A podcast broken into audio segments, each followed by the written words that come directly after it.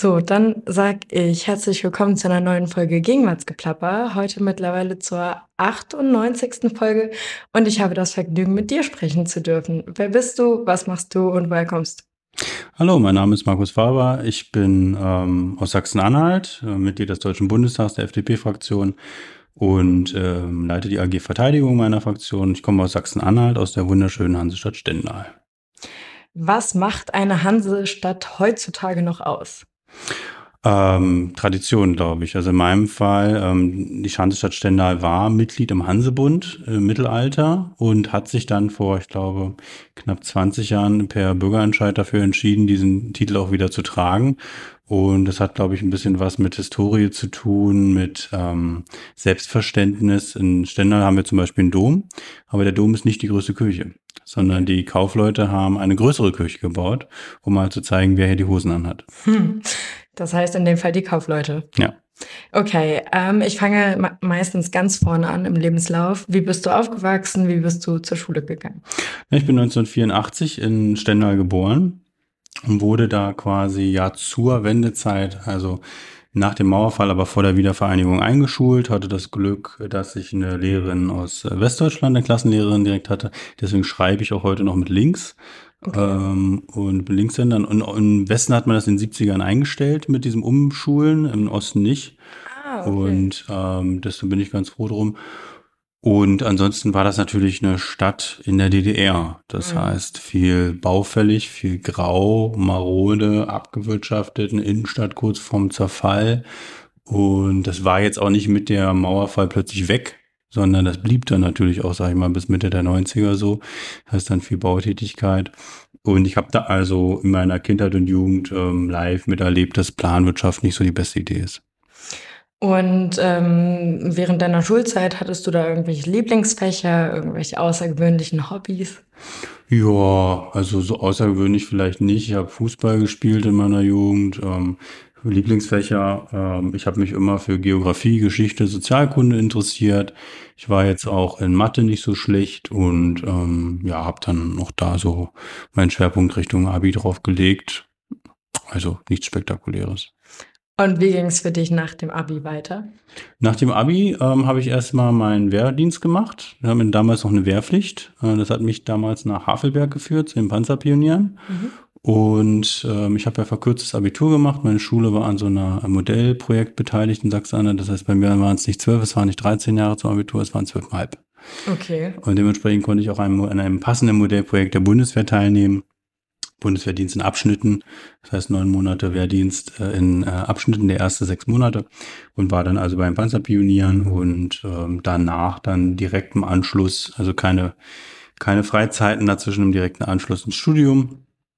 Und im Studium habe ich dann in Potsdam äh, auch auf Diplom damals noch Politikwissenschaften studiert. Das hat auch ähm, Geschichte, ähm, Recht, also Jura und ähm, ja, ein bisschen volkswirtschaftliche Aspekte dabei. Und das habe ich dann mein Diplom gemacht und danach promoviert. Und worüber hast du deine Doktorarbeit geschrieben?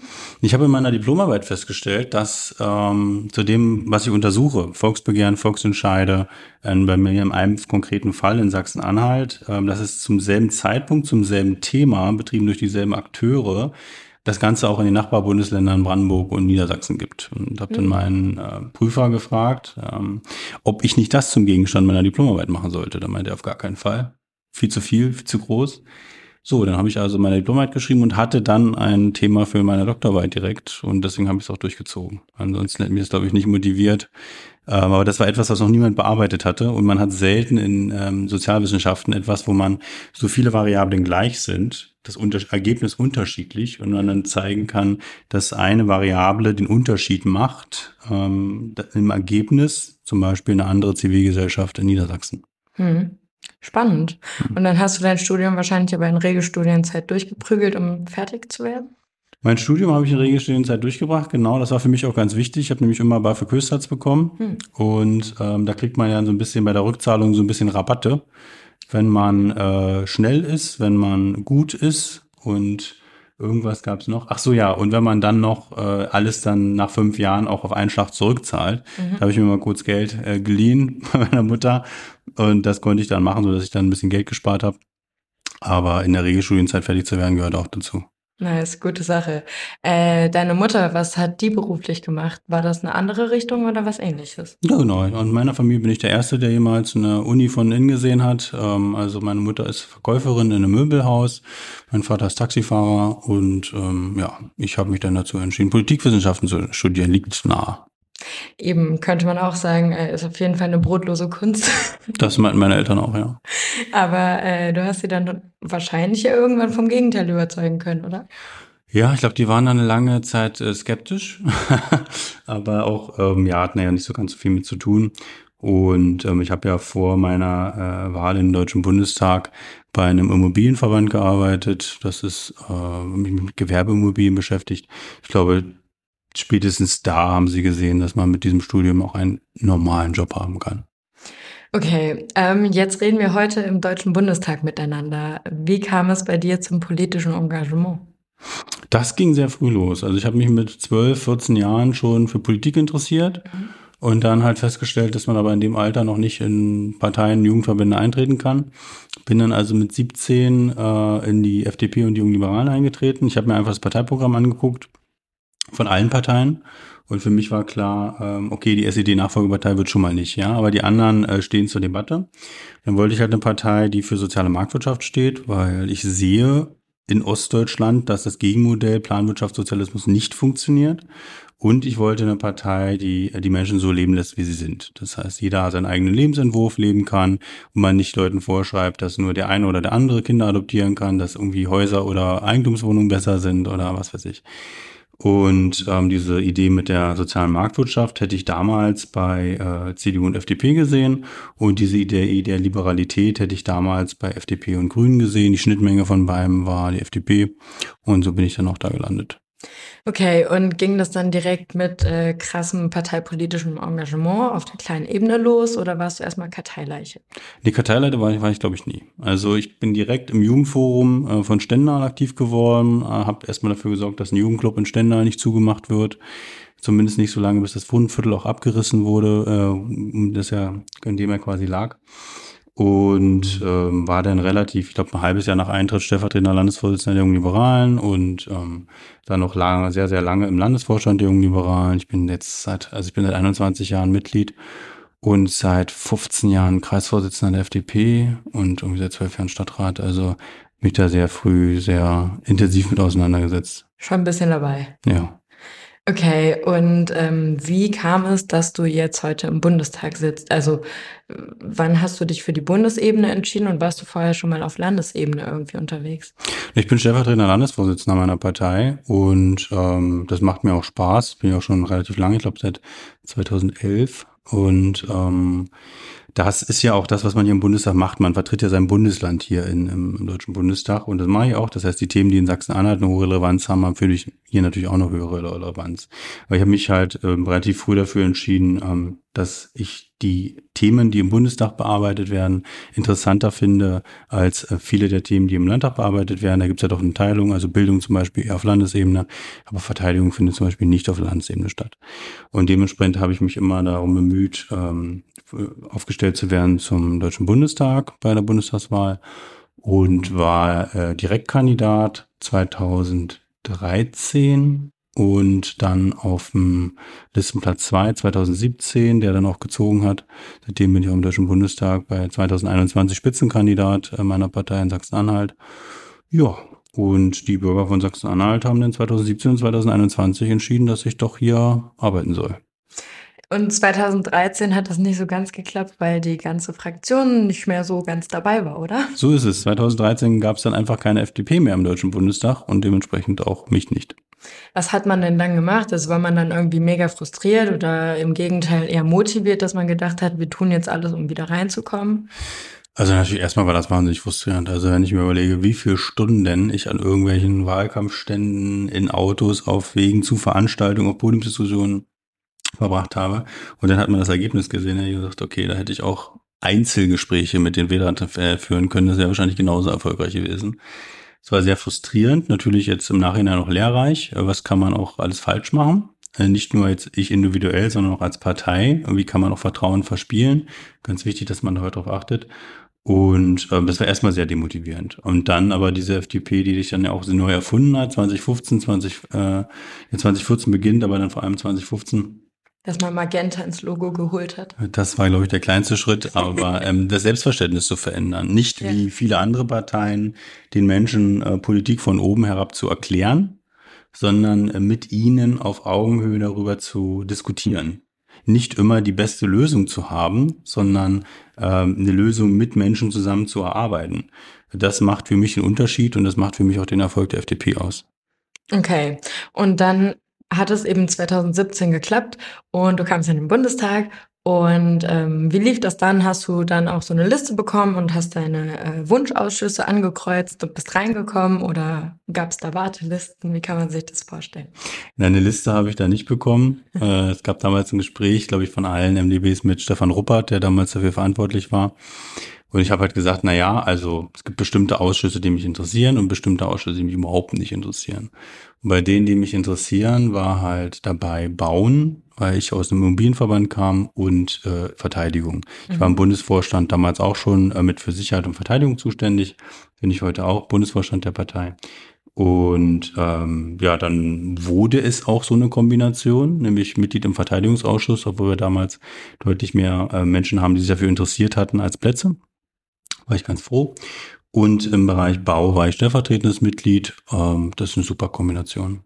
Hat man das aber unter einen Hut ge gekriegt, weil normalerweise tagen die ja alle Mittwochs, die Ausschüsse. Genau, das ist auch so ein bisschen das Problem. Ähm, Verteidigung tagt immer 9 bis 13 Uhr üblicherweise, inzwischen auch mal häufiger und länger aber äh, bauen, auch äh, mittwochs dann von 11 bis 13 Uhr.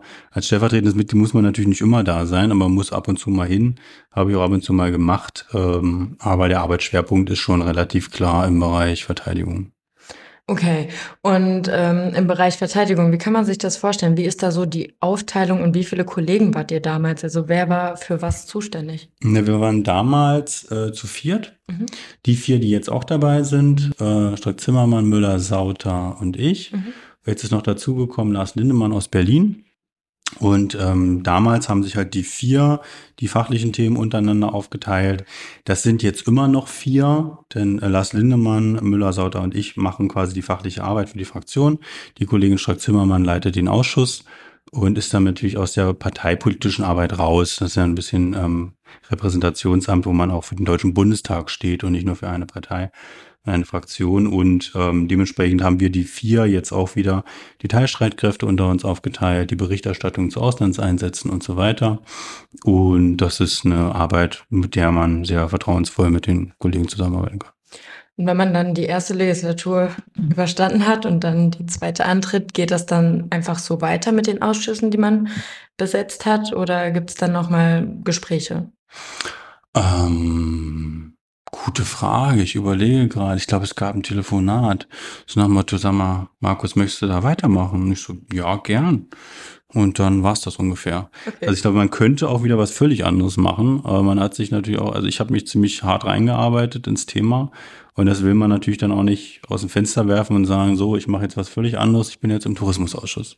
Eben. Sondern ähm, da ist es viel Fachwissen, was man dann aufbaut und natürlich auch ein Büro, wo man Leute hat, die sich mit dem Thema auskennen. Und deswegen habe ich gesagt, da bleibe ich dabei. Okay, ja, ich glaube auch so ein, Sinn, äh, so ein Wechsel wäre eben wenig sinnvoll. Ähm, kennst du Kollegen, die sowas mal gemacht haben? Oh, das ist eine gute Frage. Ich glaube, es gibt Kollegen, die da mal gewechselt haben, aber das sind dann immer so Wechsel, weiß ich nicht, vom Rechts zum Innenausschuss oder mhm. so. Also nicht völlig fachfremd. Oder vom Familien- zum Sozialausschuss oder andersrum. Also so ein bisschen artverwandtere Sachen. Ja. Ähm, das gibt's bei Verteidigung natürlich eher weniger. Ich mache bei Verteidigung natürlich auch die internationalen Themen stärker bin Vizepräsident der Deutsch-Israelischen Gesellschaft, Präsident der Deutsch-Taiwanischen Gesellschaft und mache auch im Verteidigungsbereich die ganzen NATO, EU und sowas Geschichten. Also auch so ein bisschen in Richtung Außen, aber äh, dass ich jetzt sage, boom, ich mache jetzt Bildung, ähm, da müsste ich mich, da gibt's andere, die haben sich ja schon besser eingearbeitet und ich müsste das erst tun. Von daher eigentlich nicht so sinnvoll. Gibt es aber trotzdem Ausschüsse, mit denen ihr als Verteidigungsausschuss enger zusammenarbeitet? Ja, wir haben ja den AK 4 mhm. in der Bundestagsfraktion. Da sind die Ausschüsse Außen, Verteidigung, Entwicklungszusammenarbeit, Menschenrechte und Europa drin. Fünf Ausschüsse. Ich glaube in Summe 19 Abgeordnete, bin ich mir nicht ganz sicher, also so roundabout 20. Und ähm, die arbeiten thematisch halt enger zusammen, ähm, weil sie was miteinander zu tun haben. Okay. Wie kann man sich diese Zusammenarbeit im Konkreten denn vorstellen? Ja, also ich sag mal zum Beispiel, wenn es äh, Mandate gibt, äh, Auslandsmandate der Bundeswehr, dann äh, sprechen wir entsprechend vorher mit den Ministerien, ähm, BMVG, Auswärtiges Amt. Und ich schließe ähm, äh, schließ mich dann kurz mit dem AG-Vorsitzenden Außen. Das war vorher Bijan, äh, Giserai ist jetzt Uli Lechte. Und ähm, wie die das sehen, wie, wie der Verteidiger das sehen, ähm, was für, wie man Mandat vielleicht verändern muss, ob es einfach so weitergehen kann. Da hat man Anknüpfungspunkte oder auch die Entwicklungspolitiker bei manchen Mandaten, ich sag mal so Mali äh, oder auch andere, Südsudan, ähm, wo man sich die Perspektive immer auch mal an, anhört. Dann hat ja jeder einen anderen Blickwinkel aufs Thema. Jetzt sprechen wir heute ja an einem Montag. Letzte Woche Freitag wurde, ich glaube, ziemlich überraschend entschieden, dass äh, der Mali-Einsatz, ist es unterbrochen oder einfach komplett eingestellt wurde? Na, er wurde ausgesetzt. Ah, ausgesetzt. Würde aber auch vermuten, er bleibt eine Weile ausgesetzt. Mhm. Ähm, ja, ich finde es jetzt auch richtig. Ähm, das hätte man auch vier Wochen vorher schon machen können. Mhm. Also die malische Regierung hat eine, war in der Zusammenarbeit jetzt sehr unzuverlässig. Das ist quasi die zweite Militärputschregierung, also die Militärputschregierung, die die alte Militärputschregierung weggeputscht hat. Mhm. Ähm, und auch hat dann auf Anfragen nicht geantwortet, immer wieder Luftraum gesperrt, war bei ähm, Kontingentwechseln, also Einreisen, Ausreisen von Bundeswehrangehörigen ein bisschen sperrig. Äh, da ist dann eine Zusammenarbeit äußerst schwierig und da gibt es in der Region dann eben auch andere äh, Länder wie Niger zum Beispiel, bei denen das einfacher ist. Ist die Frage, auch was man mit so einer Militärregierung auch überhaupt noch machen kann, hm. die jetzt auch irgendwie den demokratischen Prozess jetzt nicht gerade nach vorne bringt bin Berichterstatter für das Thema hm. und ähm, ja, war ganz froh, dass das jetzt auch so ähm, entschieden wurde. Wir als FDP haben durchgesetzt, dass diese Ausstiegsklausel auch im Mandatstext hinterlegt ist. Ja, okay. Und umso besser, dass die jetzt auch gezogen wurde. Seit wann ist das da textlich hinterlegt? Seit ähm, dieser Mandatierung, also ich glaube seit Mai. Ah, okay, also noch relativ neu. Gut. Und ähm, wie geht es denn für die Soldaten, die gerade noch dort sind, konkret weiter? Sind die jetzt alle schon ausgeflogen? Weißt du, wie viele das sind? In Summe haben wir in Mali äh, gut 1000 Soldaten, aber äh, die sind auch also erstmal schon reduziert worden. Wir haben zwei Missionen. Einmal eine EU-Trainingsmission, wo eigentlich EU Streitkräfte, also aus verschiedenen Ländern, die malischen Streitkräfte ausbilden sollen. Das haben wir schon eingestellt, schon länger, weil wir nicht die äh, Streitkräfte von der Putschisten-Regierung ausbilden. Und dann gibt's noch die deutlich größere Mission, eine UN-Mission, die eigentlich die äh, Konfliktparteien dort auseinanderhalten soll, die den Konflikt befrieden soll, wo wir auch Patrouillenfahrten machten, äh, Drohnenüberwachung, also Luftbildanalyse. Das hat bisher auch stattgefunden. Ähm, die sind jetzt noch nicht alle ausgeflogen. Da steht ja auch Material rum. Das heißt, da guckt man jetzt, ähm, baut man das schon zurück, ähm, verlegt man Material zurück und das letzte sind dann auch, dass man das Personal dann nach Deutschland äh, zurückführt. Okay, finden solche ähm, Aussetzungen häufiger mal statt oder ist das schon ziemlich alleinstehend für so einen Auslandseinsatz? Das ist schon ziemlich alleinstehend. Okay ja, ich finde das einfach irgendwie krass, weil ich fand das super überraschend. Man hat das dann irgendwie in der Presse gelesen und äh, also in meinem Kopf sind so super viele Fragezeichen, so wie geht's weiter? Ähm, wie oft oder wie kommt es denn überhaupt dazu, dass ähm, diese Mandatierungen stattfinden? Also der Bundestag mandatiert üblicherweise für zwölf Monate den Einsatz bewaffneter deutscher Streitkräfte mhm. im Ausland. Das heißt, es wird dann beschrieben, wie viele Bundeswehrsoldaten gehen da maximal hin? Was machen die da? In welchem internationalen Zusammenhang? Wir gehen nie alleine irgendwo hin. Wir gehen immer mit EU, UN, NATO irgendwo hin, äh, auf einer völkerrechtsgemäßen äh, Grundlage dann auch hinterlegt, ähm, wie gesagt, was machen wir, mit welcher Bewaffnung, mit welchen Fähigkeiten. Fahren wir da mit dem Schiff hin, also haben wir ein Schiff dort, wie zum Beispiel vor der Küste des Libanon, äh, oder haben wir ein, Flugzeug dort, einen Seefernaufklärer, ähm, oder eben ähm, Spezialeinheiten. Im Niger zum Beispiel bilden unsere Spezialeinheiten äh, Spezialeinheiten aus dem Niger aus. Und das ist immer in so einem Mandatstext hinterlegt und den berät äh, im Bundestag der Auswärtige und der Verteidigungsausschuss und das Plenum beschließt ihn dann immer in einer namentlichen Abstimmung. oh, alle zwölf Monate und wir haben davon mehrere. Also Mali ist zum Beispiel allen bekannt, auch Afghanistan. Es gibt aber auch sehr unbekannte, wie zum Beispiel Südsudan.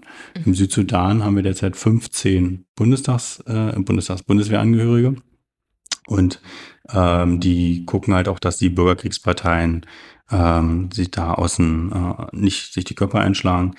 Diese 15 machen das natürlich nicht alleine, sondern das ist eine UN-Mission von 14.000 äh, UN-Truppen, wo wir halt ähm, einen sehr kleinen Teil abbilden. Deswegen hat hier selten jemand davon gehört. Okay, ja, aber trotzdem ein spannender ja. Einblick. Ja.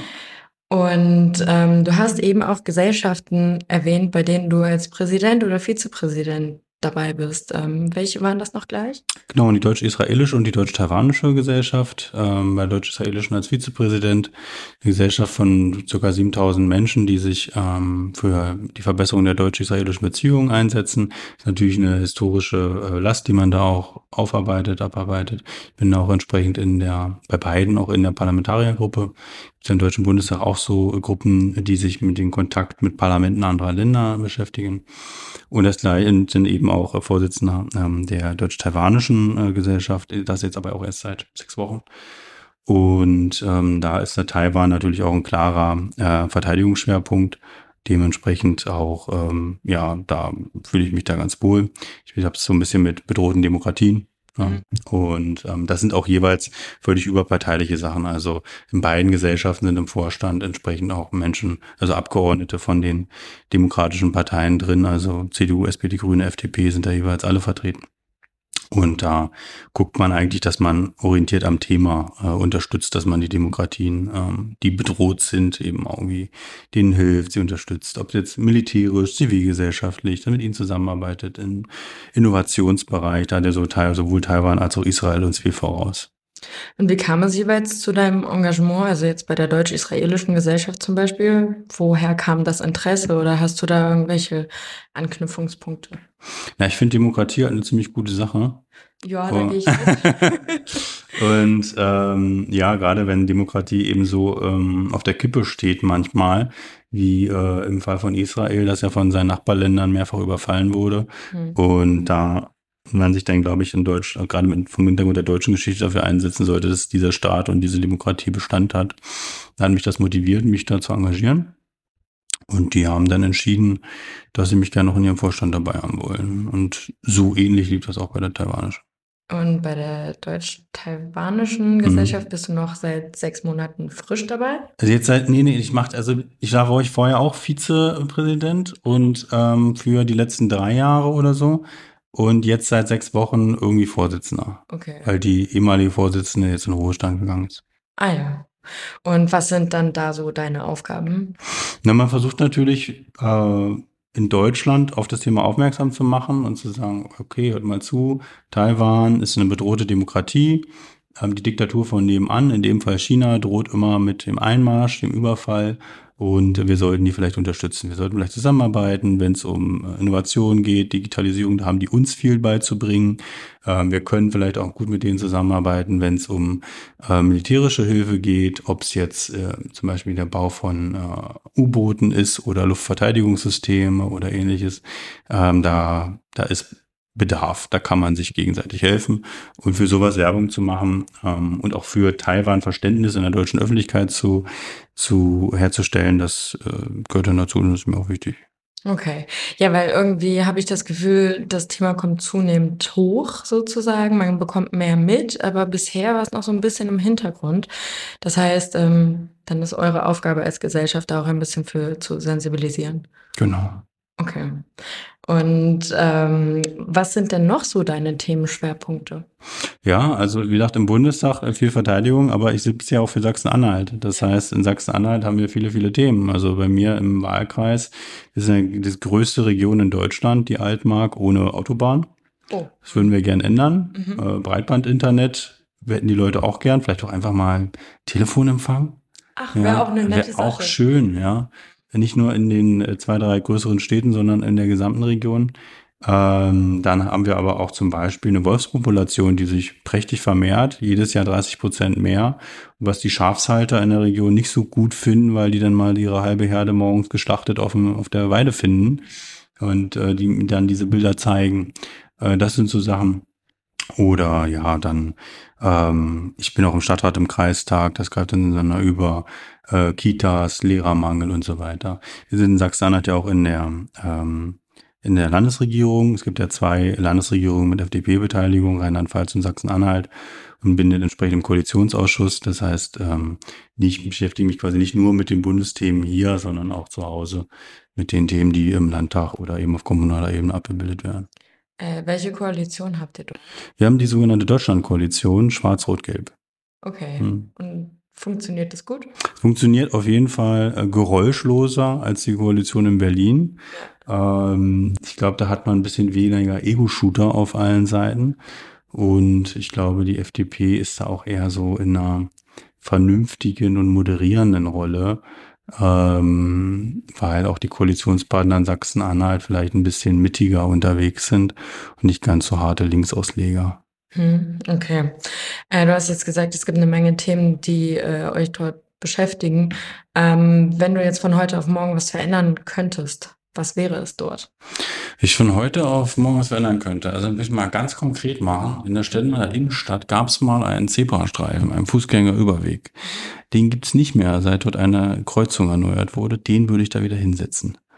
Damit die Straße ruhiger wird. Damit die äh, Fußgänger sicherer von der Fußgängerzone zum Rest der Einkaufsstraße wechseln können.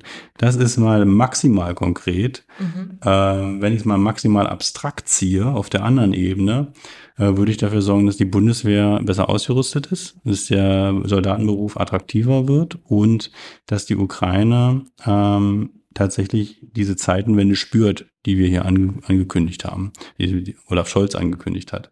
Das spürt da nämlich derzeit noch niemand.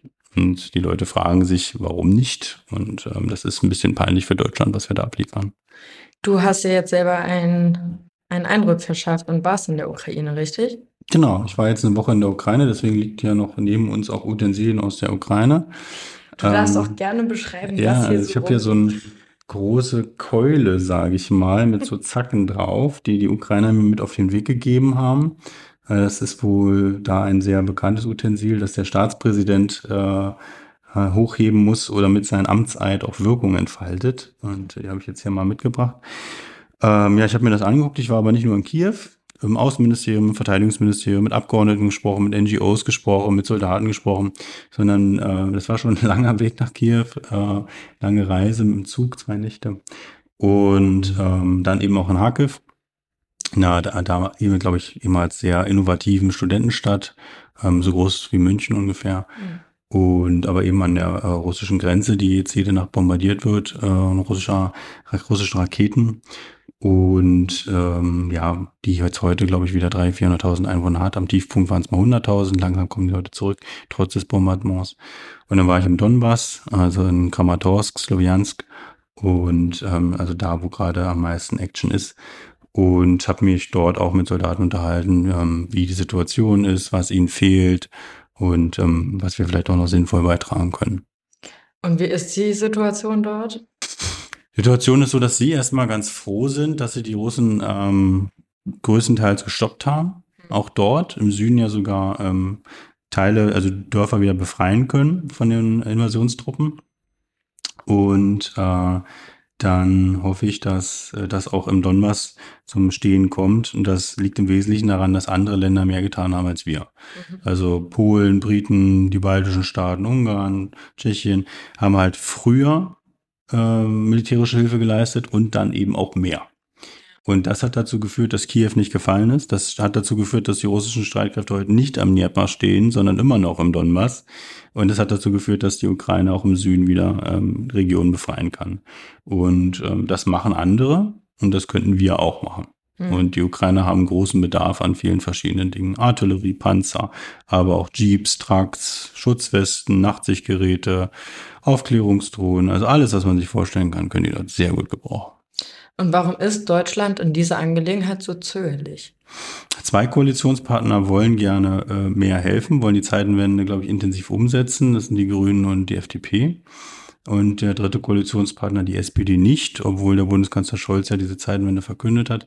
Das ist äh, sehr bedauerlich. Ähm, deswegen ähm, werden jeden Tag auch äh, Menschen äh, in der Ukraine bombardiert, zum Beispiel in Kharkiv. Ähm, aber das ist der Status quo. Hm. Wagst du eine Prognose, wie es dort weitergehen kann? Das hängt auch davon ab, was wir hier tun Mhm. und was auch andere tun. Ich glaube, wenn wir ernsthaft militärisch helfen und die Ukrainer auch weitere Fortschritte auf dem Gefechtsfeld machen, dann steigt der Verhandlungsdruck auch auf der russischen Seite und wir kommen zu ernsthaften Verhandlungen und hoffentlich auch zu einem Frieden. Niemand in der Ukraine möchte einen Waffenstillstand. Das haben wir 2014 ausprobiert. Mhm. Der ist brüchig. Der führt nicht zu einem Frieden. Man will einen ernsthaften Frieden mit Sicherheitsgarantien nicht nur von Russland, sondern auch von anderen und einer dauerhaften Lösung. Kein irgendwie so ein brüchiges Friedensprojekt. Das hat alles schon einmal gescheitert. Und diesen Weg, diesen Verhandlungsdruck können wir aufbauen, wenn die Ukraine äh, militärische Fortschritte macht. Wenn wir das nicht tun, fährt sich das dann, glaube ich, fest. Äh, die Ukraine hat Materialmangel, die äh, Russen haben Personalmangel, die sind ja nicht im Krieg, die haben ja eine Sondermilitäroperation, können dementsprechend auch nicht beliebig rekrutieren. Und dann fährt sich das fest und dann haben wir wahrscheinlich ein jahrelanges Artilleriegefechte ohne äh, Veränderung der Situation, nur mit vielen, vielen Toten. Mhm. Ähm, würde es was helfen, wenn man sich mehr mit den Partnern, die eben schon, also mit den europäischen Nachbarstaaten, die schon geliefert haben, äh, mehr austauscht und mal nach Erfahrungswerten vielleicht fragt? Das wäre sicherlich eine gute Sache. Mhm. Also die Polen haben ja oder die Tschechen sehr, sehr früh, schon im März, April, auch Kampfpanzer geliefert. Äh, Die wissen auch, ähm, was für einen Effekt die auf dem Gefechtsfeld haben. Und unsere würden da sicherlich auch einen großen Teil beitragen. Okay. Ähm, was ist denn jetzt konkret von der deutschen Seite geplant? Gibt es irgendwelche Ansätze? Ja, wir haben ja einiges gemacht. Wir haben ja Panzerfäuste, Stinger-Raketen geliefert. Die Gepard sind inzwischen angekommen. Raketenwerfer, insgesamt drei von 41, die wir haben. Mhm. Oder zehn von 119 Panzerhaubitzen. Äh, Das ist alles äh, nett. Aber auf über 1000 Kilometer Frontlinie halt jetzt äh, bringt das jetzt nicht die Wende. Mhm. Und ähm, die Ukrainer zum Beispiel haben äh, jetzt 100 Panzerhaubitzen bestellt bei KMW, aber die stehen nirgendwo rum. Die müssen erst noch gebaut werden. Das heißt, die werden in den nächsten drei bis fünf Jahren gebaut und äh, kommen dann. Das hilft der Ukraine jetzt aber nicht. Ja. Sondern da müsste man, glaube ich, Wege finden, dass man sagt, okay, ähm, die kriegen jetzt was von uns, wir nehmen vielleicht von deren Bestellung dann was ab in den eigenen Bestand, weil wir haben ja jetzt akut keinen Bedarf, zum Glück. Und ähm, die Ukraine hat ihn aber. Das heißt, da müsste man ein bisschen flexibler mal über Lösungen nachdenken. Das machen andere Länder auch. Hm, Nur ähm, die deutsche Performance ist noch ausbaubar. Okay. Ja, dann hoffen wir mal, dass sich da was tut. Ja. Ähm, gibt es noch was zum Themenkomplex Ukraine, über das du sprechen möchtest? Ja, also es glaube ich, muss ich das, es ist irgendwie nicht so steril, wie man sich das vorstellt, dass da irgendwie Artilleriegeschütze sich gegenseitig beschießen, sondern da gehen in europäischen Großstädten Tag und Nacht Raketen nieder. Mhm. Gezielt Clusterbomben auf Parks, da werden ganz gezielt Krankenhäuser bombardiert, da werden ähm, Wohnsiedlungen bombardiert, tausende Wohnhäuser zerstört. Da wird, da werden auch Strategien angewendet, wo man nur den Kopf schütteln kann. Also ich, also man bombardiert ein Verwaltungsgebäude, dann kommt dann natürlich Rettungsdienst, Feuerwehr und so weiter. Halbe Stunde, dreiviertel Stunde, nachdem man das Verwaltungsgebäude bombardiert hat, bombardiert man nochmal das Verwaltungsgebäude, damit diese Feuerwehrleute auch ganz sicher sterben. Ähm, das sind dieser Staatsterrorismus, das ist dieser Staatsterrorismus, den Russland da gerade anwendet. Und das ist äh, schmerzhaft, sich das äh, anzuschauen, äh, sich damit zu beschäftigen, aber es ist halt auch notwendig, um die richtigen Schlüsse daraus zu ziehen. Hm, Okay. Ähm, wie lange warst du denn jetzt vor Ort? Eine Woche. Okay, und wie kann man sich die Organisation von so einer Reise vorstellen? Weil ist ja jetzt nicht, du rufst im Reisebüro an und Nee. sagst, ich hätte gerne eine Woche Ukraine. Nee, nee, das ist es nicht. Ähm, ja, also verschiedene Aspekte. Also die ukrainische Botschaft hat mir natürlich geholfen, auch Gesprächspartner zu finden vor Ort. Ich hatte in Berlin auch schon mit ukrainischen Abgeordneten mich getroffen. Mit denen hatte ich natürlich auch Kontaktdaten, mit denen konnten wir vor Ort auch weitere Ansprechpartner vermitteln. Ähm, das ukrainische Außenministerium äh, war hilfreich bei der Ver äh, Vermittlung von äh, Gesprächspartnern muss man sagen. Und mein Büro hat das hier äh, koordiniert, was jetzt auch zum Beispiel Übernachtungen, äh, Zugtickets und so ein Kram angeht. Ähm, ja, muss man sagen. Also von der Seiten der deutschen Regierung kam da keinerlei Hilfe. Mhm. Die sind, glaube ich, auch gerade sehr überlastet und äh, viel, viel zu vorsichtig, nicht nur bei der Militärhilfe, sondern auch insgesamt, ähm, auch unterbesetzt in Kiew. Aber ähm, da kam nichts sondern da ist man, glaube ich, in der neuen Realität noch nicht ganz so angekommen. Hm. Und da fehlt auch die Agenda. Was wollen wir eigentlich in der Ukraine positiv bewirken? Hm. Das ist nicht so gut. Nee, ist nicht so gut. Ja, aber ist so. Wir haben ja als FDP keine absolute Mehrheit. Das stimmt. Okay. Naja, gut, das heißt, äh, viel mehr als abwarten und immer wieder darauf drängen, dass man was tun muss, äh, kann man in der derzeitigen Lage nicht tun. Man kann schon viel tun. Also ich werde halt mit Menschen sprechen. Ich Ja. habe zum Beispiel mich mit einer Stiftung getroffen. Die Ukrainer organisieren die Beschaffung für ihr Militär auch teilweise über äh, Stiftungen, über zivilgesellschaftliches Engagement. Ich war bei einer Stiftung, die heißt Pyrtula. Die haben jetzt schon jetzt auch Schutzwesten, Drohnen, Nachtsichtgeräte, Funkgeräte gekauft, haben in Summe 60 Millionen Euro eingesammelt. Hm. Und die wollen jetzt äh, zum Beispiel noch Jeeps und Trucks kaufen. Und die Bundeswehr versteigert ja immer alte Jeeps und Trucks. Ah, okay. Und äh, da wo man mal guckt, ob man irgendwie da ein Paket schnüren kann, dass sie jetzt nicht jeden einzelnen Jeep ersteigern müssen, Mhm. sondern irgendwie das ein bisschen sinnvoller zusammenpackt. Und das sind so Sachen, da kann man mal mit Leuten reden. Ja. Und ich glaube, dann da auch einen Unterschied machen. So, das sind, bringt so eine Reise halt auch was, wenn man ein konkrete Ergebnis, Ergebnisse mitbringt. Hm. Ich wusste nicht, dass so Versteigerungen stattfinden. Wie geht das vonstatten? Ja, du kannst dir einen Jeep ersteigern von der Bundeswehr, so einen alten, die heißen Wolf, so einen alten Mercedes-Jeep. Und ähm, die Bundeswehr hatte die dann 30, 40 Jahre im Betrieb. Und die werden dann bei der Bundeswehr jetzt langsam ersetzt durch Erneuere. Und dann will man natürlich die jetzt nicht einfach so verschrotten, sondern manche Leute haben da Spaß dran und dann äh, werden die entmilitarisiert, sage ich mal. Bei so einem Jeep gibt's da nicht viel zu entmilitarisieren. Man nimmt das Funkgerät raus und vielleicht die Halterung fürs Gewehr. Und dann kann man den ersteigern. Und den kann man nicht nur als Deutscher steigern, sondern auch als Belgier oder als Ukrainer. Und nur die Ukraine hat halt einen etwas systematischeren Bedarf.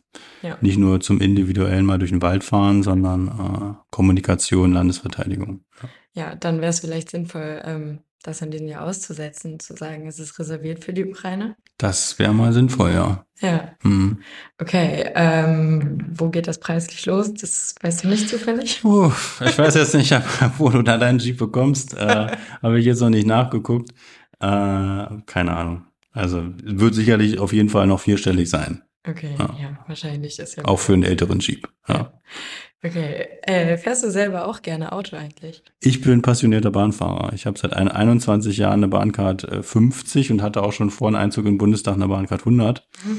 Ähm, also ich bin sehr, fahr sehr, sehr viel Bahn, was halt auch damit zu tun hat, dass man von meiner Heimatstadt Stendal nach Berlin mit dem Zug 50 Minuten braucht und mit der Bahn zwei Stu äh, mit dem Auto zwei Stunden. Ja, okay, gut.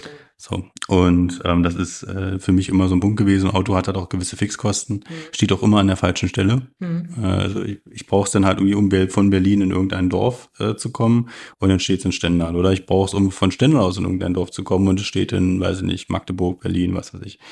Deswegen ist Bahn für mich ähm, flexibel. Ich fahre gerne mal Auto. Mhm. Also es ist dann aber häufig eher so der Mietwagen, ähm, äh, Mietwagen im Urlaub oder eben auch mal, dass ich mir ein Auto leihe. Also teilweise einfach gegen Geld, Miet auch in Deutschland. Ich fahre jetzt diese Woche zum Beispiel eine, eine Tür durch Süddeutschland, besuche mal ein paar Bundeswehrstandorte, ein paar Unternehmen, dann leihe ich mir dann einfach ein Auto.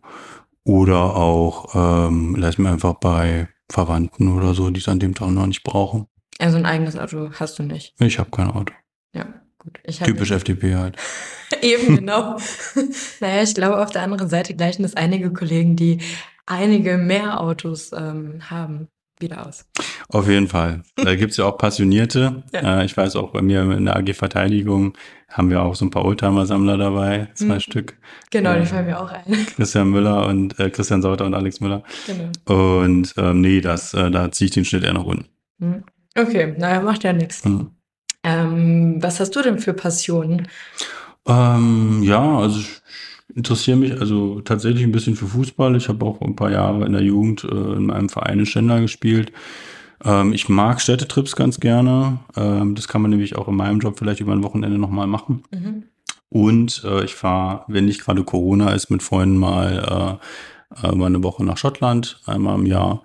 Schottland finde ich sehr schön, gerade im Sommer, weil es nicht so warm ist. Und äh, die Schotten sind super nette Leute und man kann eben auch mal eine Distille besuchen, denn ich trinke ganz gerne mal einen Whisky.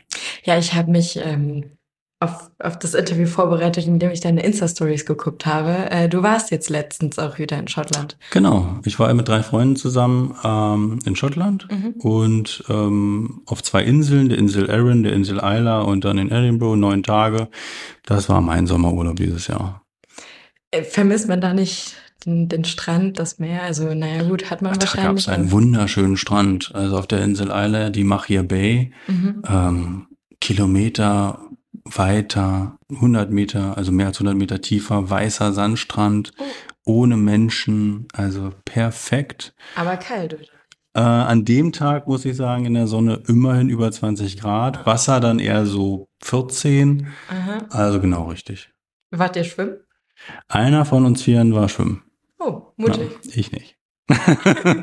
ja, ich glaube, ich hätte das bei den Temperaturen wahrscheinlich auch nicht gemacht. Genau. Okay, aber war dann hoffentlich ein erholsamer Urlaub. Auf jeden Fall. Ähm, das braucht man tatsächlich auch mal, wenn man jetzt also gerade mit Verteidigung und Ukraine ein bisschen mehr zu tun hat, mal so ein bisschen runterfahren.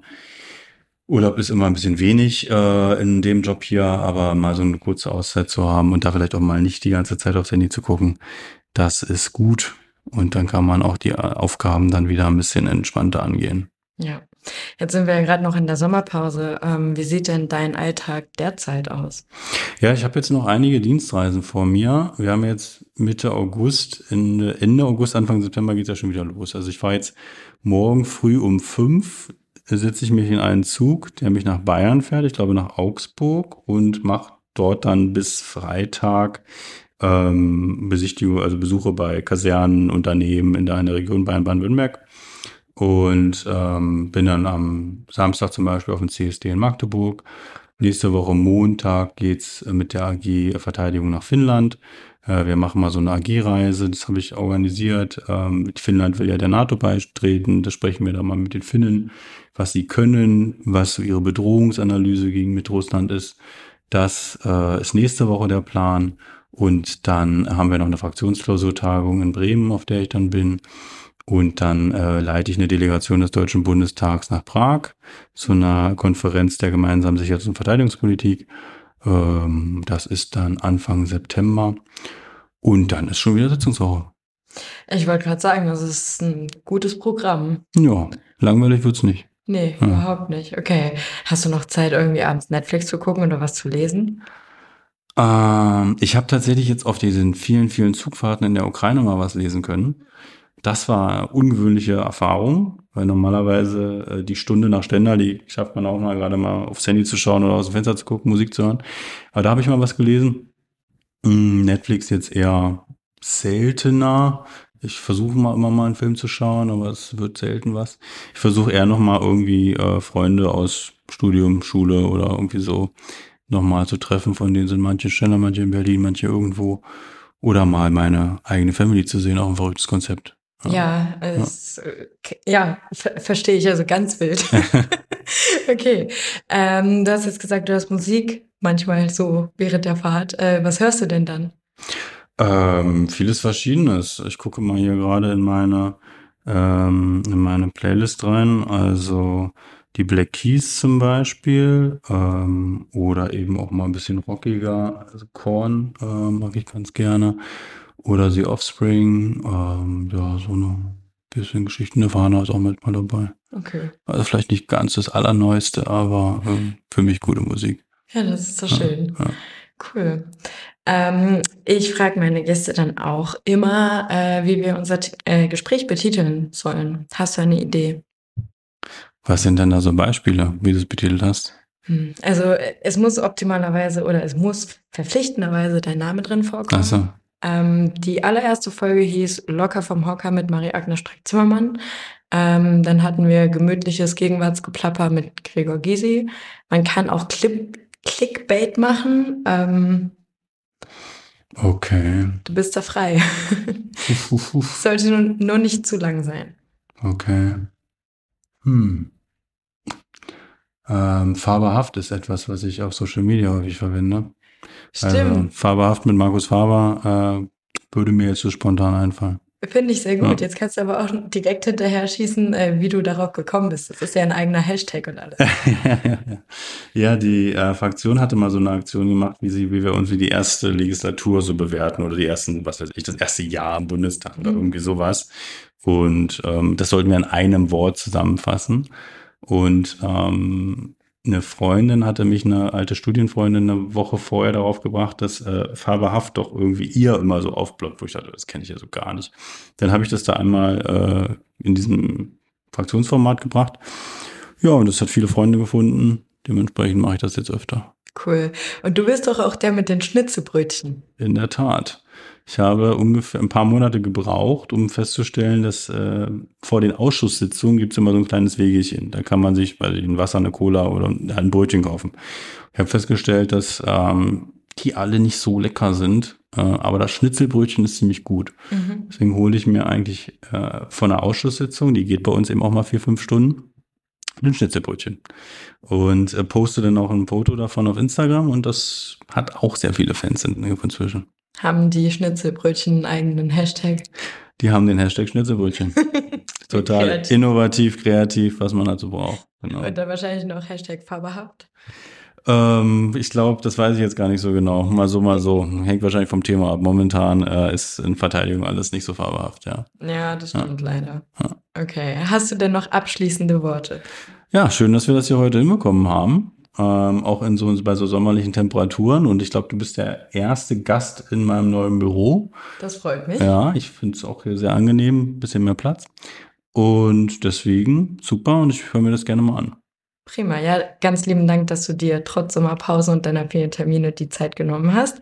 Ich hatte sehr viel Spaß im Gespräch. Ich hoffe, die Hörerinnen und Hörer auch. Und dann würde ich mich verabschieden und sage wie immer, over and out.